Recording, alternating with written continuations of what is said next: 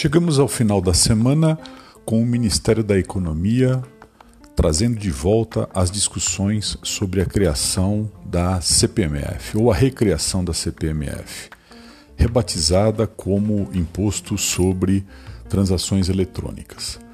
Conforme já amplamente discutido, esse é um tributo extremamente ineficiente, o que mostra, lamentavelmente, uma baixa criatividade numa discussão que é fundamental para o país, que é a discussão acerca da reforma tributária no nosso país. Vamos lembrar que a, nossa estrutura tributária nos dá, nesse momento, várias é, desvantagens em relação a outros países cujos sistemas tributários são mais eficientes. Nós temos várias distorções alocativas e, principalmente, temos um alto componente de regressividade na nossa estrutura de tributos. As classes mais abastadas, conforme aconteceu em países que hoje são desenvolvidos, proporcionalmente pagam menos tributos do que aquelas classes menos favorecidas e principalmente em relação à classe média. Para que nós tenhamos um sistema tributário efetivamente justo e que possa contemplar a sua função social que é uma das funções mais importantes de qualquer sistema tributário, não há fórmula mágica. Há necessidade de se tributar proporcionalmente às classes mais favorecidas do nosso país. Nos últimos 40 anos, o país perdeu, principalmente no que tange à indústria, várias posições nos rankings mundiais.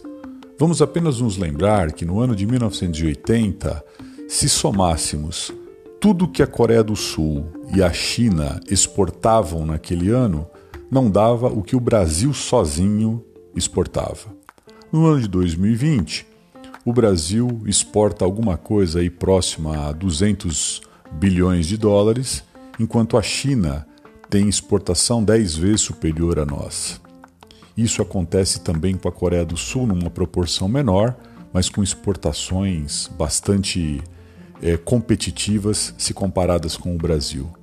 Um dos maiores problemas que tivemos foi exatamente o afastamento de estratégias bem definidas que necessariamente passam por um Estado que dê o comando e envolva não só grupos nacionais, mas principalmente universidades.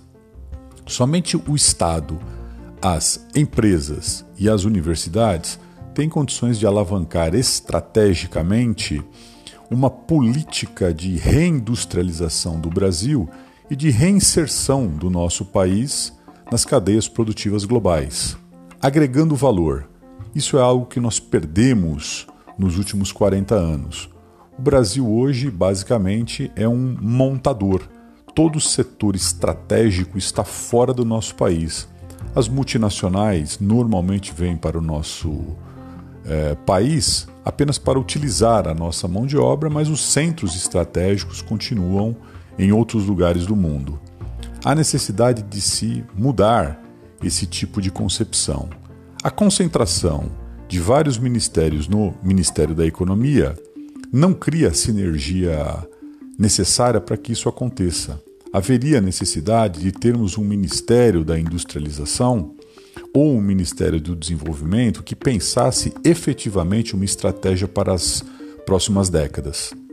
Infelizmente, nós continuamos perdidos é, com propostas como, por exemplo, a recriação de um tributo altamente distorsivo e altamente é, penalizador da classe média, como a CPMF.